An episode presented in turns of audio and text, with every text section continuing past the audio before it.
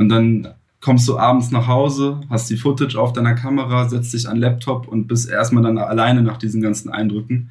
Und dann reflektierst du erstmal, wo du eigentlich herkommst und wovon du eigentlich mal geträumt hast und dass du das jetzt schon in so jungen Jahren echt gut ausüben kannst. Und das sind für mich dann so, glaube ich, die besonderen Momente. Also das vor Ort sein, als auch das danach nach Hause kommen und das erstmal alles sacken zu lassen. Ich glaube, das ist so das, was mir so am nächsten geht immer.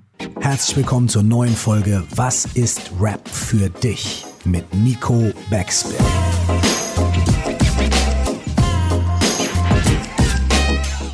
Mein Name ist Curse, nie vergessen. Du musst Hip-Hop lieben, als wärst du immer nur Fan geblieben. Moin, mein Name ist Nico Backspin und herzlich willkommen zu einer neuen Folge von Was ist Rap für dich? Mein heutiger Gast heißt Nick Müller. Er ist Anfang 20, Fotograf und Videoproduzent und aus einem kleinen Dorf heraus, in dem er aufgewachsen ist, hat er es bis zu einem AAA-Pass auf dem Splash Festival gebracht. Warum das passiert ist und welche Rolle dieser Pass und damit auch seine Fotos auf diesem Splash Festival für seine Karriere bedeutet haben, das besprechen wir heute in dieser Folge von Was ist Rap für dich? Moin Nick, wie geht's dir? Mir geht's sehr gut. Wie geht's dir? Soweit kann ich nicht klagen. Die erste Frage an dich ist immer die gleiche, die ich jedem Gast stelle. Was ist Rap für dich? Rap ist für mich, ähm, ja, es ist für mich auf jeden Fall mehr als Musik. Es ist für mich ein Lebensgefühl, eine Lebensweise. Und ähm, ja, mein, mein Leben legt sich sehr in Richtung Rap und Hip-Hop aus. Und deswegen ist es für mich auf jeden Fall mehr als etwas, was ich jetzt bei Apple Music streame oder bei Spotify. Ist ganz interessant. Du sagst, das Leben richtet sich daraus. Wonach, wodurch zeigt sich das? Beruflich wie privat? Oder? Also ich bin ja Fotograf und Videograf und das bin ich halt überwiegend in der Hip-Hop-Industrie, aber halt auch, ja, einfach so frei. Aber trotzdem ist mein Stil halt sehr von Hip-Hop geprägt. Schon seitdem ich es mache. Also ich habe wahrscheinlich sogar wegen Hip-Hop deswegen angefangen. Und äh, ursprünglich, ja, ist tatsächlich so, weil ursprünglich habe ich mal ähm, nur Grafikdesign gemacht und es hat alles nur im Internet stattgefunden.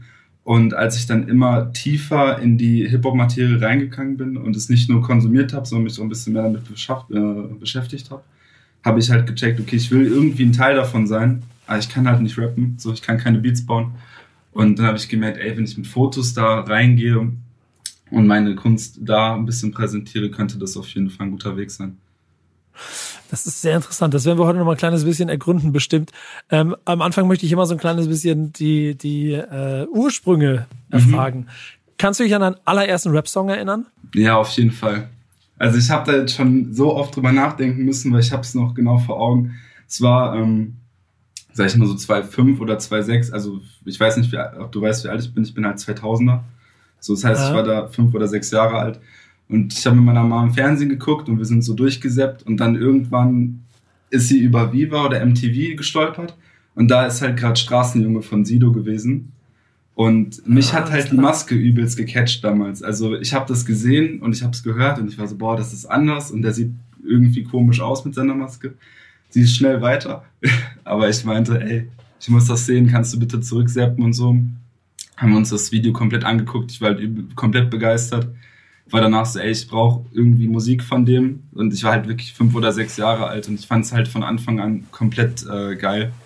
Und dann war auch tatsächlich mein erstes Album, das ich auf CD hatte, entweder ich oder ich und meine Maske. Aber ich bin mir gerade auch nicht ganz sicher. Ähm, dann vielleicht die nächste wichtige Frage. Ähm, inwiefern haben denn deine Eltern oder deine Mama quasi damit ein Problem gehabt, dass du einen Typen hören möchtest, der von sich selber sagt, dass er ein schlechtes Vorbild ist? nee, also so krass hat sie es nicht gestört. Sie hat natürlich, ähm, weil ich ja auch noch wirklich krass jung war, hat sie halt gesagt, ey, lass mich einmal kurz durchhören. Hat dann auch tatsächlich ähm, gesagt, ey, ficken und Strip für mich ist raus. Wenn ich das höre, dass du das hörst, ist das einkassiert. Aber ähm, den Rest kannst du dir anhören. habe ich halt wirklich ähm, so einen CD-Player gehabt und habe dann immer die Sido-CDs gehört beim Lego bauen. Das ist krass. Das ist, das ist schon wirklich sehr, sehr früh. Und hast du wirklich gemerkt, okay, der Song kommt, dann hast du schnell weitergeskippt, damit du keinen Ärger kriegst? Ja, ja. Ich hatte richtig Angst. Also, ich bin auch bis heute so, also was meine Eltern mir sagen, ist wirklich gesetzt. Also ich bin wirklich sehr eng mit meinen Eltern verbunden. Und ja. äh, ich wollte meine Mom da nicht enttäuschen und natürlich auch meine CD behalten. Deswegen war es mir halt wirklich wichtig, äh, ja, diese Songs nicht zu hören. Als ich dann so, sag ich mal, 8, 9 war, war ich dann schon mal so, okay, jetzt ist sturmfrei, jetzt ziehe ich mir das mal rein. Und das war dann auch sehr interessant für mich zum ersten Mal zu hören. Ich hatte keine Ahnung, worum es geht. Mit 8, 9 hast du nicht so viel Ahnung von den ganzen Lyrics. Ist aber total lustig. Ich stelle mir das Bild noch heute noch vor, wenn du heute die CDs hast, dass du immer noch den, den Effekt hast, dass du automatisch bei dem entsprechenden Song schnell weiter skippst, weil du es als kind, halt, kind schon erlernt hast. Ähm, ich habe, glaube ich, ich muss überlegen, ich glaube, ich habe auch so einen Tick bei einer anderen Sache, aber das, das, das ist am Rande, das müssen wir woanders erörtern. Ähm, du, guck mal, wenn du dann so festgestellt hast, dass äh, so Rap dich irgendwie irgendwie so anfixt, so hast du irgendwann über die Zeit auch gemerkt, dass das mehr ist als nur Mucke, die man im Radio hört, dass da irgendwie Lifestyle dahinter steckt, dass die Typen irgendwie anders sind, dass da vielleicht so eine ganze Kultur hintersteckt? Also ich glaube, also es war ja Rap damals, war ja nicht so wirklich Mucke, die man im Radio hört. Also es war halt immer wirklich das, was ich mir auf CD holen musste. Ich hatte auch eine 50 Cent CD, die war von meinem Onkel dann. Also meine Eltern hören, hören gar kein Hip-Hop. Nie, wirklich. So, und äh, ich habe es halt immer für mich dann immer in, in meinem Zimmer gehört. Und ich glaube, so richtig richtig, richtig gecheckt, was dahinter steckt und wie breit das eigentlich gefächert ist. Da war ich, glaube ich, dann 14, 13 oder so. Davor habe ich halt, äh, wie gesagt, viel Sido gehört. Dann ging es auf äh, Genetik tatsächlich. Das war so für mich auch so ein Deutschrap, äh, so ein wichtiger Meilenstein für mich, in dem, wo ich Deutschrap gehört habe. Und dann habe ich relativ schon angefangen, halt Ami-Rap zu hören, also Kendrick und Ace Rocky und so. Und ich glaube, als ich da an dem Punkt angekommen bin, habe ich dann wirklich auch die Videos nochmal mit anderem Auge gesehen und wirklich auch die Fotos gesehen und die ganze Aufmachung von dem Album und das hat mich dann so ein bisschen da reingezogen, also 14, 15, sag ich mal. Warum hast du nie selber angefangen zu rappen? Äh, hast du es mal versucht? Gibt es irgendwo noch Aufzeichnungen von dir auf irgendeinem Tape? Ich habe tatsächlich noch nie eine Tonspur eingerappt in meinem ganzen Leben. Das kann ich auf jeden Fall sagen. Das wird auch keiner finden. Ähm, ja, ich einfach, ich habe A, so, ich hatte da nie Bock drauf, es hat mich nie so angefixt, selber was zu erzählen, weil ich habe auch einfach dahingehend nichts zu erzählen. Ich kann unfassbar schlecht schreiben, also ich kann schon grammatisch gut schreiben, nur ich kann einfach keine Reime. Das habe ich schon im Unterricht damals gehabt, wenn wir Gedichte schreiben mussten, ich kann es nicht. Ich kann einfach nicht reimen und ich habe nichts zu erzählen. Jetzt vielleicht ein bisschen mehr, aber das überlasse ich lieber anderen. Dann filme ich lieber und fotografiere das. Ähm, wie würdest du die, so diese Intensivität der, der, der Liebe zu Rap über die Zeit beschreiben? Ist das immer mehr geworden? Ähm, definitiv. Auf jeden Fall. Also für mich ist halt Rap auch mehr als ähm, nur Rap-Rap. Für mich ist halt die ganze Kultur ein Ganzes. Und dadurch wird die, wird die Liebe halt immer größer, weil ich immer mehr Künstler entdecke. So, ich höre halt nicht, keine zwei Jahre am Stück Lil Baby, sondern ich suche mir halt wirklich in alle Genres und alle Richtungen neue Künstler. Ich höre auch viel R&B ich höre viel aus, aus anderen Ländern aus, als aus Amerika, zum Beispiel auch teilweise aus ähm, UK und so. Und ähm, das ist irgendwie, wird es immer geiler. Also ich finde immer mehr Künstler, die mich aufs Neue begeistern können. Ja, ich glaube, das ist natürlich auch das Spannende an Rap, weil es so tief Gründen, also so, das, das, das Becken ist so groß und du kannst so tief drin tauchen und für jeden ist irgendwas drin. Es wird halt auch immer größer über die Zeit. Ähm, welche Künstler haben dich so über die Zeit am meisten begleitet? Also angefangen mhm. bei Sido, das habe ich verstanden. Ich gehe davon aus, dass du wahrscheinlich äh, ist er bis heute irgendwie immer ein Künstler, an dem du festgehangen geblieben bist? Nee, oder, das oder tatsächlich immer noch andere? Nicht. Also das war dann auch tatsächlich mit 13, 14 vorbei. Also mit dem, ich habe es damals krass viel gehört, aber dann war es auch irgendwann für mich durch und dann habe ich einfach zu neuen Künstlern äh, gewechselt, weil mich dann die neuen Sachen einfach nicht so abgeholt haben. Und, äh, und welche waren das dann so? Äh, zum Beispiel, also ganz voran unter anderem halt Ace the Brocky da ist halt mein, mein, mein Foto-Videostil auch gut wiederzuerkennen, in dem, was er so über die Jahre geliefert hat. Aber auch viel Kendrick. Also als ich tatsächlich angefangen habe, US-Rap zu hören, war allen voran Kendrick Lamar und halt Good Kid, Mad City, das ganze Album. Ähm, das habe ich auch auf Vinyl, das höre ich safe einmal die Woche und ich höre jedes Lied durch und ich liebe jedes Lied. Ähm, wer noch? Überlege ich gerade. Zum Beispiel so, wer mich nie so krass gepackt hat, war Travis Scott. Also ich finde den geil und ich finde seine Energie sehr geil. Aber der hat mich noch nie so, dass ich gesagt habe, yo, das ist der krasseste und ähm, ich habe Bock, den jetzt einen Monat lang durchzuhören. Das ist echt. Äh, ja, Skepta. Skepta hat mich auch krass äh, mitgenommen, auf jeden Fall. Als der Konichiwa rausgebracht hat, das Album, ähm, den höre ich auch konstant, wirklich es ist ganz lustig, dass du gerade so äh, Kendrick Lamar, Good Kid, Mad City angesprochen hast. Äh, und das zeitgleiche ASAP Rocky Album, das daraus gekommen ist. Ich bringe die immer durcheinander. Welches war denn das? Äh, das war zu der Zeit? Long Live ASAP. Long Live ASAP, genau. Ja. Ähm, die beiden sind ja relativ zeitgleich rausgekommen und waren bei mir so ein Aha-Moment, dass ich auf einmal wieder US-Rap nach Jahren, ich würde sagen, so der für mich der Down-Phase, weil mich so Dipset und alles, was da gelaufen ist in den US, hat mich nicht so mitgenommen. Es war mir alles ein bisschen zu viel Jiggy und zu viel auf Charts ausgerichtet. Da hat mir so ein bisschen eine Qualität gefehlt. Und die habe ich dann dadurch diese beiden Alben wiedergefunden. Und das war, also quasi dadurch hat mich US-Rap mal kurz wiedergeholt, durch die beiden Alben. Das werde ich ja. nie vergessen. Ich höre sie auch bis heute wahnsinnig gern. Und es ist lustig, dass es ja offensichtlich auch bei dir einen ähnlichen Moment gegeben hat. Das heißt, es scheint ja, es scheint ja was Besonderes gewesen zu sein an den Alben. Total, also es war wirklich der Moment, wo ich richtig in den Ami-Rap dann reingekommen bin, ab dem Punkt. Ich habe dazwischen tatsächlich auch so 2012, 2013 übertrieben viel Kollega gehört. Aber einfach, ah, weil mich die Technik, also mich hat diese Art zu rappen voll begeistert damals. Aber okay. kann ich mir heute wirklich nicht mehr geben. ja, also es war wirklich früher diese Double Times und so, ich fand das zu krass. Ich, ich, ich, ich erzähle immer gerne Kollegas erstes Mixtape zu, der Mixtape 1, damit habe ich ihn entdeckt, das ist 15 Jahre her, das war gut. Ähm, danach hat er mich schnell verloren. ähm, ich muss auch kurz gucken, die, die, die Boss-Transformation ist nicht bei dir hängen geblieben, ne? Nee, tatsächlich nicht. Also ich habe ein bisschen äh, Gewicht zugenommen, aber Muskeln wurden es nicht. aber gut, das heißt, Kollege konnte dich soweit nicht beeinflussen auf deinem weiteren Weg, aber offensichtlich Leute wie ASAP Rocky, so was, was, was ist das? Kannst du, kannst du das beschreiben, was du die, für dich dieser Code von Hip-Hop ist, der dich so fasziniert hat und den du ja offensichtlich dann auch zum Job gemacht hast? Mm, ja, wahrscheinlich ist es gerade das, dass die Künstler sehr darauf bedacht sind, wie sie sich nach außen zeigen und sehr auf ihre Selbstdarstellung. Also Hip-Hop ist ja wirklich ziemlich selbstdarstellerisch im Ganzen. Mhm. Und ich glaube, das war das, was mich irgendwie so begeistert hat, weil du einen viel krasseren Bund zu den Künstlern aufbaust, als zu den ganzen Chartsängern, die du damals auch hattest. Die haben wirklich ihren Charakter und ihre Persönlichkeit nach außen getragen und wirklich auch mal ihre Meinung, was heißt ihre Meinung gesagt, das ist eigentlich nicht richtig. Vielmehr einfach, dass sie ihre Art nach außen getragen haben und sich selber als Person, als Marke vermarktet haben. Und das finde ich, glaube ich, sehr interessant, was Hip-Hop auch in vielen Fällen für mich irgendwie ausmacht.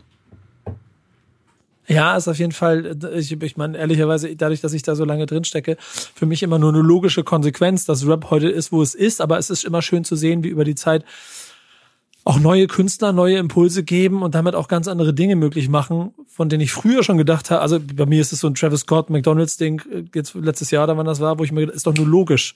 Ja. ja ihr versteht ja gar nicht, dass die Kinder das alle hören wie verrückt und das mittlerweile durch vier Generationen. Mhm. Aber die Leute draußen haben es immer nicht verstanden. So, und deswegen ist es immer schon schön zu sehen, wie das über die Zeit durchkommt. Ähm, musstest du irgendwann in deiner Zeit dich mal dafür schämen, Rap gehört zu haben oder war es irgendwann mal peinlich? Also es war mir auf jeden Fall noch nie peinlich, habe mich auch noch nie geschämt, nur ich weiß auf jeden Fall, dass ich, ich komme halt aus einem sehr, sehr, sehr, sehr kleinen Dorf mit 800 Einwohnern und in der Nähe eine kleine Stadt und da hat halt kein Menschen Rap gehört. So. Und du warst halt bisschen komisch einfach. Ich war halt auch viel zu Hause, weil ich einfach meine, meinen Grafik-Scheiß gemacht habe.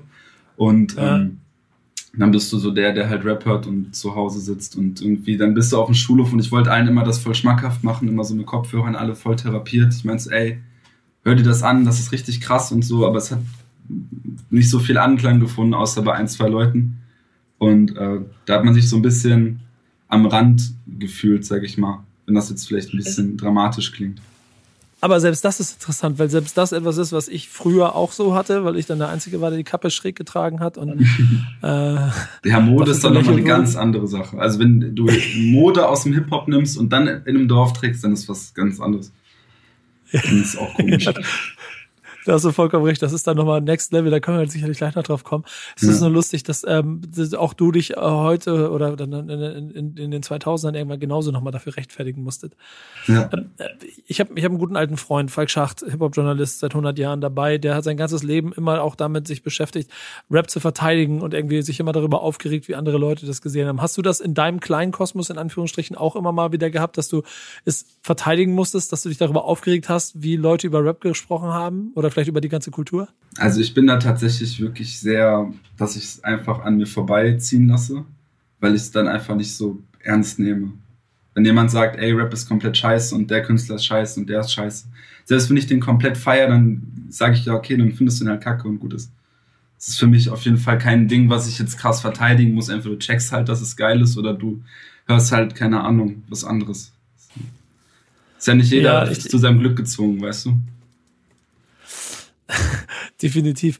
Ähm, ich, ich glaube, dieser Effekt, äh, das zu verteidigen zu wollen, kommt auch noch aus den alten Tagen bei Falk.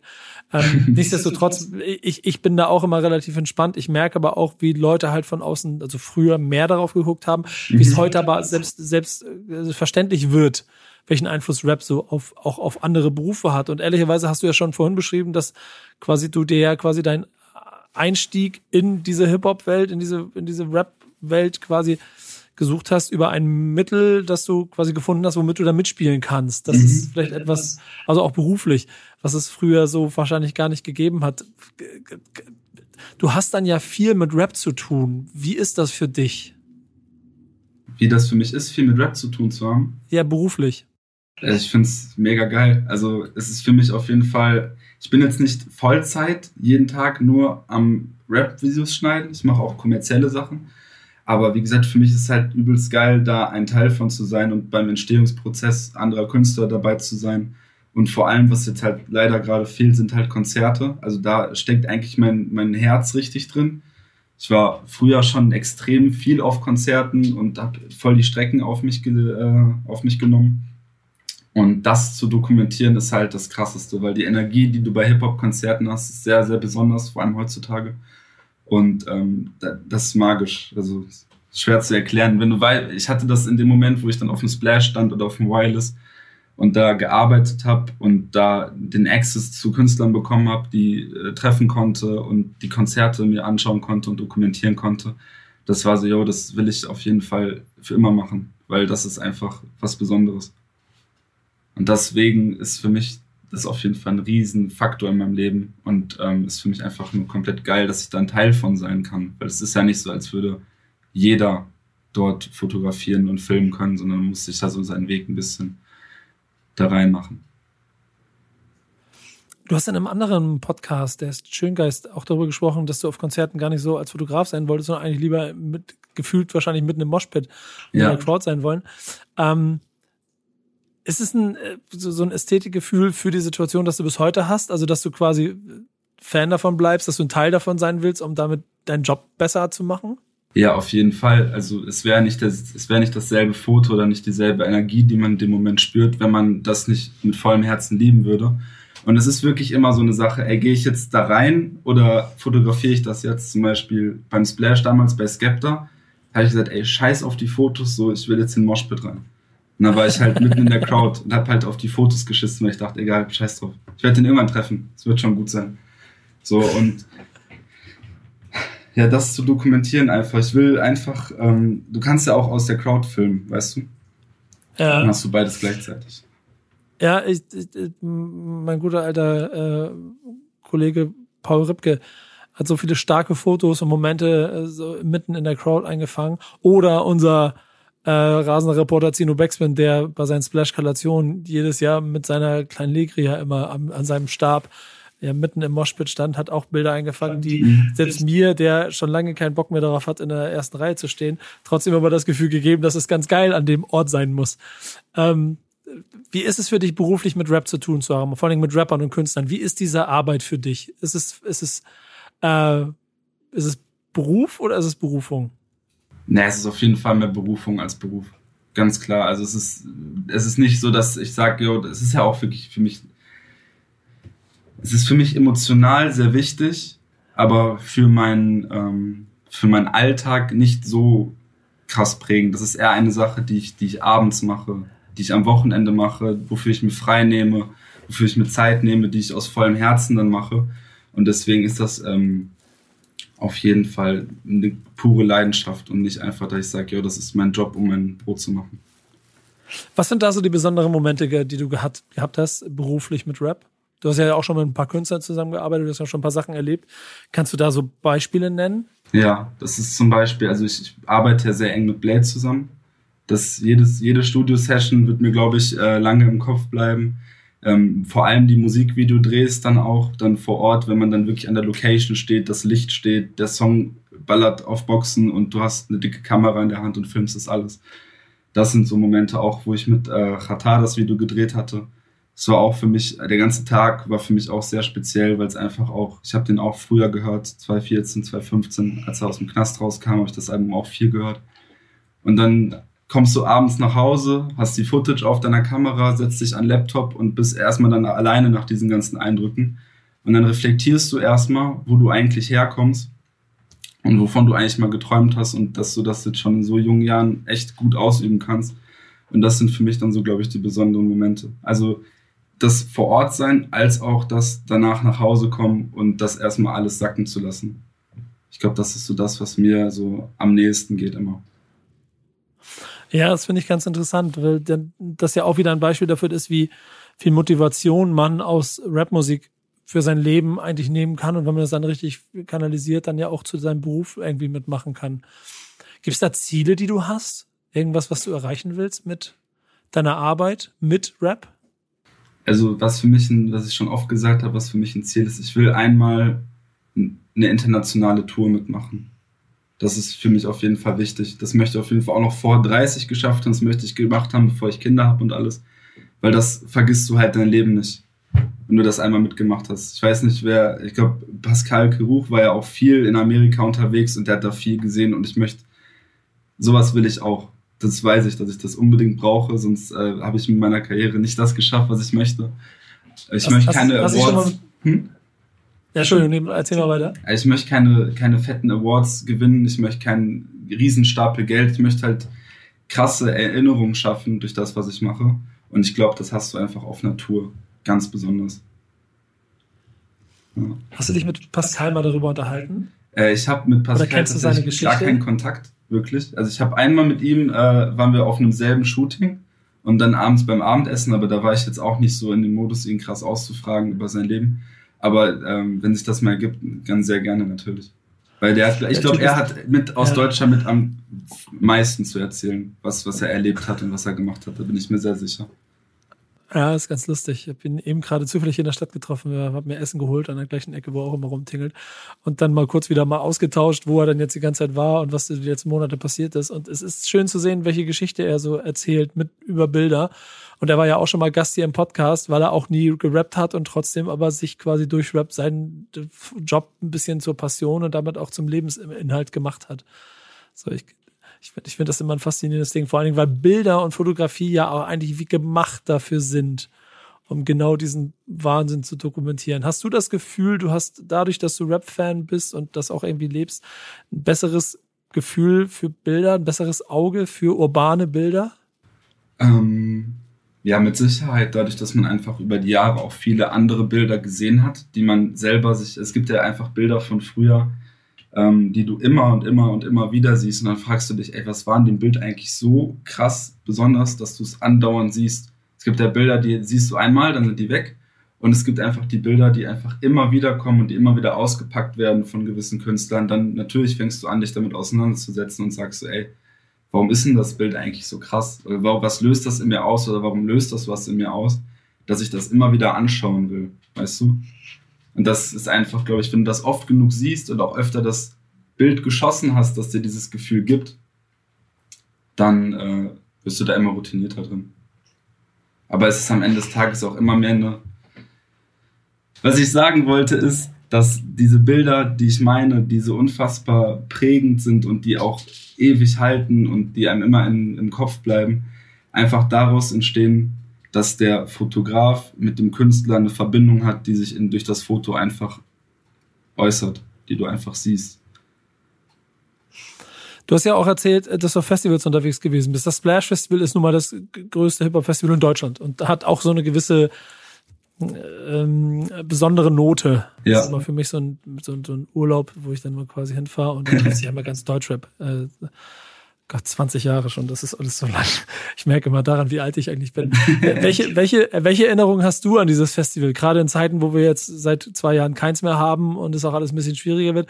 Es, es hat ja auch in deinem Leben besondere Bedeutungen wahrscheinlich, ne? Ja, auf jeden Fall. Es war halt mein erstes Splash-Festival und ich hatte halt direkt All Access, konnte alles machen, was ich möchte eigentlich, sofern Security mich gelassen hat. Und äh, ich habe tatsächlich äh, ein, ein, ein Meetup mit Flatbush Zombies gehabt Und ähm, das sind einfach auch für mich nach wie vor sehr, sehr krasse Musiker. Und ich liebe deren Musik und ich habe sie auch sehr viel gehört. War auch schon auf mehreren Konzerten. Und ähm, die treffen zu können und fotografieren zu können. Die haben sich kaum 10, 15 Minuten Zeit genommen. Ich habe jeden einzelnen abgelichtet. Die Jungs als Gruppe, das war für mich wirklich. Da, da, danach war ich so, ey, besser, die Fotos sind fast geworden. Ich war wirklich so happy in dem Moment und das werde ich auch nicht vergessen. Also wenn du diese, das ist halt das Besondere am Splash, du triffst halt auf Künstler, die international sind und hast da eine Möglichkeit, Fotos zu schießen, die es vielleicht so nie wieder geben wird, weil die kann nie wieder kommen. Ähm, wann war das? Welches Jahr war das? Es war 2019 insgesamt, glaube ich, ein recht prägendes Jahr für dich. Ne? Ich glaube, du hast dann ja auch am Zweifel da ganz gute Arbeit gemacht und hast Leute von dir überzeugt. Auch durch gewisse Fototechniken. Kannst du das beschreiben, was da A, deine Idee war und was die Reaktion dann vielleicht auch der Szene darauf gewesen sind? Also es ist wirklich gar nicht so, dass ich da äh, saß zu Hause und mir gedacht habe, ja, ich muss jetzt was machen, was die Rap-Welt schockt oder irgendwas wahnsinnig Neues, das Rad neu erfinden. Ich wollte einfach nur da sein und fotografieren, habe das einfach in dem Stil gemacht, der mir gefällt. Und das hat dann anscheinend dazu geführt, dass das für einige Leute was echt Neues war. Zum Beispiel diese 3D-Fotos, diese Wackelbilder, wie man es nennen möchte. Ähm, die haben mir am Ende dafür gesorgt, dass ich beim Splash gebucht wurde und da fotografiert habe. Und das habe ich eigentlich schon auf meinem Dorf gemacht, diese Fotos. Also es war nicht so, als wäre das ein Masterplan gewesen, sondern alles hat sich irgendwie einfach so organisch ergeben. Und die Reaktion war natürlich äh, super. Also ich war, es war wirklich krass. Ich war auf allen Festivals in dem Jahr. Und das war mein erstes richtiges Jahr, wo ich alleine gewohnt habe und in Köln war. Da ist vieles gleichzeitig passiert, auf jeden Fall. Das klingt alles ein bisschen nach Hip-Hop. Kann man auf jeden Fall sagen. Ja, weißt du, kein klassischer Weg, sondern eine gute Idee. Auf einmal überzeugst du Leute, zack, bist du da. Es ist immer wieder etwas, was ich über die Jahre faszinierend finde. Und diese Foto, dieser Fotoeffekt, den finde ich auch nach wie vor faszinierend. Wie, wie, wie, wie, also wie geht das? also, schieß, schieß Falls ich mal die Idee habe und mal auf Festivals fotografieren möchte, nur dann kannst du mir einen Tipp geben. nee, also es ist halt eine, eine, alte Filmkamera, auch aus den 80ern, 90ern aus Japan. Die hat halt vier Linsen. Und ähm, dadurch, dass du halt vier Linsen hast, machst du vier Fotos gleichzeitig. Beziehungsweise belichtest ah. den Film viermal, aber immer aus einer leicht anderen Perspektive. Und dadurch, wenn du das dann am Ende zusammenfügst und zu einem Video editest, das ist dann ein bisschen technischer alles, ähm, kommt halt dieser Effekt, dass sich das ein bisschen wackelt. Ja, es ist, es, ist, es ist geil. Und irgendwie ist es dann doch eine Kleinigkeit, die, wie du schon sagst, vielleicht keine Neuerfindung ist, aber im richtigen Moment einen richtigen Auslöser hat, oder? Ja, auf jeden Fall. Also es war ja in dem Moment, hat das plötzlich einen Überhype bekommen, dieser Stil. Dann kamen ja auch diese ganzen Apps raus, die das nachgestellt haben und so weiter. Und, äh, alles, alles auf deinem, auf deinem Mist gewachsen. Das würde ich jetzt nicht behaupten, aber es hat auf jeden Fall gut, gut Wellen geschlagen. Und ich habe es tatsächlich auch aus dem Hip-Hop. Also ich habe 2017, glaube ich, von Liliadi ein Video gesehen und da war der Effekt drin. Und ich Aha. saß, glaube ich, eine Woche lang bei Google und war so, ey, ich muss rausfinden, wie das geht. Ich muss unbedingt wissen, wie man dieses Foto macht oder wie man diesen Stil hat. Und als ich es dann hatte, habe ich halt nichts anderes mehr fotografiert erstmal. Ja, das ist, das ist, das ist geil. Es ist auf jeden Fall alles Hip-Hop. Hat, hat, dich, hat dich Rap eigentlich irgendwann auf deiner Karriere auch mal verloren? Oder generell in deinem Privatleben? Hat es irgendwann auch mal keinen Bock mehr auf Rap, Rapper-Szene? Oder ist das immer noch eine stetige Reise? Ne, es ist auf jeden Fall eine stetige Reise. So mit 10, 11, 12 war ich mal ganz kurz ein bisschen auf Drum and Bass und Dubstep und habe das voll gefeiert. Und so eine härtere Elektromusik. Weil einfach auch in der Zeit für mich Hip-Hop-mäßig nicht so viel dabei war und ich habe da auch nichts Neues gefunden. Aber dann war es auch relativ schnell. Wie gesagt, dann die Zeit mit Kendrick und Ace Brocky und so, da war ich dann relativ schnell wieder zurück. Es war ganz kurz, aber seitdem konstant, ich habe nichts anderes gehört. Also ich höre, wie gesagt, RB, einiges, aber sonst höre ich nur diese Richtung. Ja, finde ich, wie ist das für dich, das ähm, äh, generell von den Erfahrungen auch was so die wenn du sagst, du bist in beiden Welten unterwegs, die Arbeitsweise und die Herangehensweise im Hip-Hop im Vergleich zu vielleicht dem normalen Job, den du ab und zu mal machst, wenn du, wenn du etwas für Kunden machst. Wo sind da entscheidende Unterschiede? Hm, also die entscheidenden Unterschiede sind einfach darin, dass in der kommerziellen Welt alles komplett von vorne bis hinten durchgetaktet sein muss und auch soll. In vielen Fällen, weil du einfach einen Kunden hast, der einfach bis ins Detail wissen will, was er da kauft. Und ähm, wenn du im, im Untergrund halt deine Videos machst, deine Fotos machst, da, da wollen die Jungs viel mehr auch, dass der Moment lebt und nicht, dass alles bis aufs letzte Detail geplant ist. Und Videodrehs entstehen einfach viel spontaner. Locations sind spontaner, man edit mal viel eher noch irgendwas und probiert auch mal viel mehr was aus. Und im, im kommerziellen Bereich bist du einfach viel mehr in deiner, in deinem Safe Space und machst da, was du machen sollst. Und im Hip-Hop probierst du dich einfach viel mehr aus, finde ich. Ja, ich, ich, es ist, ist schön, dass du auch von deiner Seite zu hören, weil sich das irgendwie auf der anderen Seite nie, nie auslebt. Über die Jahre habe ich natürlich auch viel außerhalb von Hip-Hop gemacht. Ich merke da immer wieder, dass der, oder wie beschreibe ich das, dass, dass die Learnings, weißt du, die Art und Weise, wie ich im Hip-Hop gearbeitet habe, auf der anderen Seite ähm, fasziniert aufgenommen wird und dann, wenn du es richtig machst, auch dann äh, die, die mit offene Türen einstößt, aber es immer so ein kleines bisschen mal äh, Zeit braucht, bis man, bis die Leute verstehen, dass man uns mal machen lassen sollte. So, weißt du, wie ich meine? Verstehst du? Fühlst du das? Ja, auf jeden Fall fühle ich das. Aber auf der anderen Seite ist es auch gut, dass man manchmal seine Learnings aus der kommerziellen Welt nimmt und in die Hip-Hop-Welt überträgt. Weil so ein bisschen zu wissen, wo und wie man shootet, ist schon nicht schlecht. Oder auch mal nicht zu sagen nach einem Foto, jo, das war's jetzt, das passt, sondern auch mal noch ein bisschen was auszuprobieren und noch ein bisschen anders zu belichten und nicht nur nach Gefühl zu machen, sondern auch ein bisschen nach Wissen und nach Techniken, die man kennt. Das schadet schon nicht. Kannst du dich erinnern, was eigentlich für dich so der größte Fan-Moment deines Lebens gewesen bist, den du in Bezug auf Rap hattest? Mm. Das ist eine gute Frage. Ich glaube, es war unter anderem Flatbush Zombies, mhm. weil ich danach dann meiner, also ich habe mit einer äh, jungen Frau zusammengearbeitet, die mich halt gebucht hatte, die für die Produktion zuständig war. Und ich lag ihr dann nach den Fotos in den Armen und meinte, ey, Nados, Dankeschön. Danke für alles. also das war auf jeden Fall ein krasser Fan-Moment. Und ähm, ja, auch halt viele Momente, die man so in der Crowd verbracht hat. Ich dann mich daran erinnert, dass ich 2019 war ich auch in Paris bei Ace Brocky und da habe ich ihn zum ersten Mal live gesehen, nachdem ich ihn sechs Jahre lang gehört habe.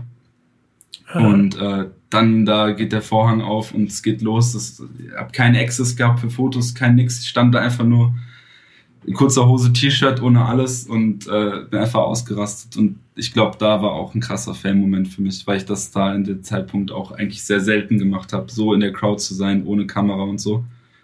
Und das war auch sehr heftig, da die ganzen Lieder zu hören. Bist du eigentlich näher an US-Rap oder eher an Deutsch-Rap? Was würdest du mhm. sagen? Das ist eine gute Frage. Also ich höre viel mehr, also ich höre eigentlich am allermeisten UK-Rap. Also ich höre ah, okay. so mäßig viel US-Rap und Deutsch-Rap höre ich tatsächlich eher mein, mein Dunstkreis. Ähm, und ein paar, paar Lieder, die mal so jetzt rausgekommen sind, die halt gut gepoppt sind, die man sich so melodisch sehr gut geben kann. Also sonst höre ich eigentlich meistens UK-Rap. Das ist spannend. Das heißt, du, du bist ein Drill-Experte und kannst, kannst den Leuten also ich, ich höre, also UK Rap ist ja viel, viel vielseitiger als äh, Drill und ja, äh, nur Grime. Da geht halt viel ab und das äh, finde ich halt sehr faszinierend, wie viele, wie facettenreich das da einfach vom Sound her ist und auch dem, was die, was die Leute da vermitteln an Werten und äh, in ihren Texten. Deswegen höre ich am meisten UK Rap und ja, ein bisschen Deutsch und einiges an US. Das ist interessant. Ich habe, ich, das war nur ein Witz deshalb, weil ich gerade für Arte so eine, so eine Drill-Reportage gemacht habe. Ich glaube, die ist noch nicht draußen. Ähm, ich weiß es gar nicht, wann wir hier veröffentlichen. Kann sein, dass die dann jetzt auch demnächst schon kommt oder vielleicht auch schon draußen ist. Und da war es interessant zu sehen, für mich auch mal wieder, also mal Drill einzusteigen. Wir konnten leider keine Interviews vor Ort machen. Ähm, aber so die verschiedenen Ebenen und die Realitäten, in denen Künstler leben, ja. haben auch nochmal wieder gezeigt, wie echt eigentlich äh, UK in Bezug auf Rap ist. Und mhm. ich würde schon eigentlich auch ein bisschen sagen, wie unterschätzt es auch in Deutschland ist, weil man zu leicht nur in die USA guckt und fast zu wenig das Land übersieht, über das man immer rüberfliegt, wenn man in die USA will. Ja, es ist tatsächlich wirklich echt schade, dass das ähm, noch nicht die Bühne in Deutschland hat, die es bekommt, aber er bekommen sollte. Aber ich bin auf jeden Fall mir sehr sicher, dass das in den nächsten Jahren immer weiter steigt und Deutsche immer mehr verstehen werden, dass eigentlich unser Nachbarland mehr oder weniger hier einfach die Besten sind, was Rap angeht. Ja. Statements. ähm, wie, würdest du, wie würdest du deinen Beziehungsstatus zu Rap beschreiben? Mein Beziehungsstatus? Ja. Verheiratet. Auf jeden Fall verheiratet. Und da wird sich nicht geschieden, das bleibt jetzt einfach so. Ja, sehr geil. Ähm, es, es klingt, klingt auf jeden Fall so. Ähm, und wenn du es äh, so nachdem über das wir alles gesprochen haben, nochmal auf den Punkt bringen musst, was ist Rap heute für dich? Ähm, Rap ist heute für mich noch mehr das, was es früher für mich war. Also es ist noch viel mehr eine Lebensweise. Ich ziehe noch mehr meiner Inspiration daraus. Ich ziehe noch mehr meine Energie daraus. Das ist für mich eigentlich, ich weiß nicht, ob ich ohne Rap jetzt klarkommen würde. Wenn du jetzt sagen würdest, ey Nick, du darfst nie wieder etwas aus der Rap, aus dem Rap-Dunstkreis hören, dann weiß ich nicht, ob ich damit gut zurechtkommen würde und den ganzen Tag Elektro hören würde. Deswegen, ich, ich lieb's und ich brauch's und äh, es ist mein Leben. Äh, schöne Fast-Schlussworte, denn wir haben noch drei Kategorien, die ich mit dir noch einmal durchgehen möchte, die in diesem Zusammenhang auch immer ganz wichtig sind, um das noch ein bisschen für uns einzuordnen. Das erste ist eigentlich eine, ähm, die ich jedem Gast immer noch äh, zugestehe, denn wenn man so viel über Rap redet, dann verliert man manchmal das, das Gefühl dafür, welche Künstler man vielleicht noch nicht erwähnt hat. Und die müssen aber unbedingt genannt werden. Hast du drei Künstler, die du unbedingt erwähnen möchtest noch? Und ähm, dann warum? Ja, also zum einen äh, Passalu aus UK, sein Rapper der sehr, sehr, sehr, sehr krass ist und auch auf dem aufsteigenden Ast. Also den siehst du mittlerweile überall. Ich glaube, der war auch letztens bei Jimmy Fallon. Und ähm, er hat unfassbar viel Potenzial und hat eine übelst krasse EP rausgehauen, so als ersten Release. Ihn finde ich heftig. Ähm, wen noch? Muss ich echt mal noch kurz überlegen. Ich finde zum Beispiel auch aus UK, der hat aber sein Potenzial jetzt nicht so ganz äh, also ich habe mehr von ihm erwartet, als er am Ende jetzt draus gemacht hat. Der ist Millions. Der macht tatsächlich auch Drill-Musik. Hm, den ahne ich.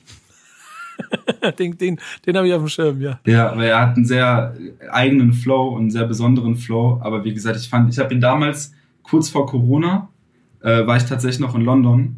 Also es gab schon Corona, aber es war noch nicht so auf Lockdown und Maske tragen und da waren alle in der U-Bahn, es hat keinen interessiert habe ich ihn bei Boiler Room gesehen. Da war auf einer Party und ist so aufgetreten. Ich habe ihn gehört und ich war so, hey, was ist das für ein kranker Flow, was ist das für ein kranker Typ? Und da war ich unfassbar begeistert.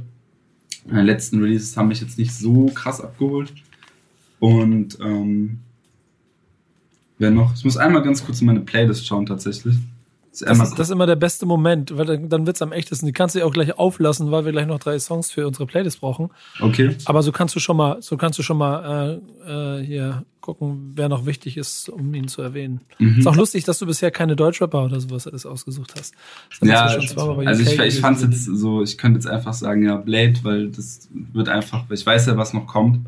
Und äh, da kommen sehr besondere Dinge, aber ich wollte jetzt einfach mal ein bisschen so weniger voreingenommen daran gehen mehr Künstler, mhm. die ich feiere und die ich nicht persönlich kenne. Und äh, deswegen würde ich dann auf jeden Fall noch ähm, DC hinzufügen. Ist auch aus UK ein Rapper, der auch textlich äh, für mich sehr besonders ist und auch einen sehr eigenen äh, Vibe hat. Ist halt weder Drill noch Grime noch Afrobeat, sondern es ist halt so diese, wie soll man sagen, so Slow UK Musik. Ist auch sehr besonders. Spannend. Ich finde finde es eine gute Auswahl und vor allen Dingen, das ist das, was ich an diesem Podcast so mag, dass äh, ich jetzt nicht damit gerechnet habe, dass du hier drei UK-Rapper nennst, an denen wir uns noch mal ein bisschen abarbeiten können. Ähm, das macht es umso besser und auch in der Vielfalt. Ähm, es gibt eine kleine Kategorie, die ich immer noch mit ansetze, die sehr wichtig ist. Äh, die heißt Retalk. Du musst dich jetzt entscheiden bei äh, fünf Entweder-Oder-Fragen. Mhm. Deutschrap oder international? International. Äh, Gangster oder Conscious? Conscious. Party oder Kapuze hoch? Eher Kapuze hoch. Classic oder New Shit? Mm, new Shit. Und Mainstream oder Underground? Underground. Ist total lustig. Äh, genauso hätte ich jede Antwort erwartet. Sonst bin ich immer ein bisschen überrascht, aber es passt genau. Ähm, wir haben einen äh, wunderbaren Grafiker an der Seite. Name Originals heißt der gute Kollege. Mhm. Und der zeichnet immer Charakter. Vielleicht hast du die auch mal gesehen, ja. ähm, rund um unser Format. Und auch von dir hat er einen gezeichnet. Und ich sage immer, diese Rubrik ist die Grundlage dafür, dass er diesen Charakter gezeichnet hat. Er sagt, Nico, das ist Quatsch. Ich mache das aus dem Interview. Ich behaupte es trotzdem. Aufgrund dieser Antworten hast du jetzt einen äh, Name Originals äh, Charakter von dir äh, bekommen quasi. Das ist unser kleines Dankeschön an dich, dass du dabei warst. Äh, den seht ihr alle als Cover. Ähm, und äh, ich kann euch immer sagen, da sind auf jeden Fall ein paar Easter Eggs drin. Du musst genau hingucken. Irgendwas zeichnet er immer rein was besonders ist an dem, was du hier gerade erzählt hast. Ähm, zum Abschluss, wie angedroht, drei Songs für unsere Playlist, bitte. Mhm. Ich würde als ersten Song zur Playlist adden Diamonds von DC. Danach würde ich adden Love, Peace and Prosperity von Jay Huss. Habe ich den dummerweise gar nicht erwähnt, auch ein kranker Künstler. Äh, Feiere ich auch sehr. Ja, glaub mir, dieses Gefühl, das wirst du behalten, dass du irgendwas nicht erwähnt hast, was du noch erwähnen wolltest. Ja, ich werde jetzt die ganze Zeit den Podcast im Nachhinein hören und bereuen, dass ich den nicht genannt habe und ihn nicht genannt habe. Ich zeigen kann, wie vielseitig ich bin. Nee, aber ähm, 23 von Burner Boy würde ich auch noch adden. Das sind drei Lieder, die mich momentan viel begleiten, die mir sehr gut gefallen. Und mir hat das Gespräch sehr gut gefallen. Deswegen vielen, vielen Dank, Nick, für die Zeit und dass du Gast hier bei Was ist Rap für dich warst. Ja, sehr gerne. Hat mir auch sehr gefallen. Hat mir sehr viel Spaß gemacht, da mal ein bisschen in meine Vergangenheit eintauchen zu dürfen nochmal. Ich glaube, ähm, mein Bauchgefühl sagt mir, wir werden bestimmt noch an der einen oder anderen Stelle auch beruflich über den Weg laufen. Äh, bis dahin sei euch aber gesagt, hört weiter fleißig diesen Podcast. Die nächste Folge kommt bestimmt und äh, folgt vor allen Dingen Nick für seine Arbeiten, denn das lohnt sich. Und ich habe das Gefühl, du solltest eine Playlist machen, die äh, äh, weiß nicht, wenn du schon eine hast, aber die könnte nicht uninteressant werden für die Leute, wenn sie Bock auf dieses Format hatten heute. Danke für deine Zeit. Sehr gerne. Und, und bis bald hier bei ähm, Was ist Rap für dich? Macht's gut. Ciao. Ciao, ciao. Dieser Podcast wird produziert von Podstars bei OMR.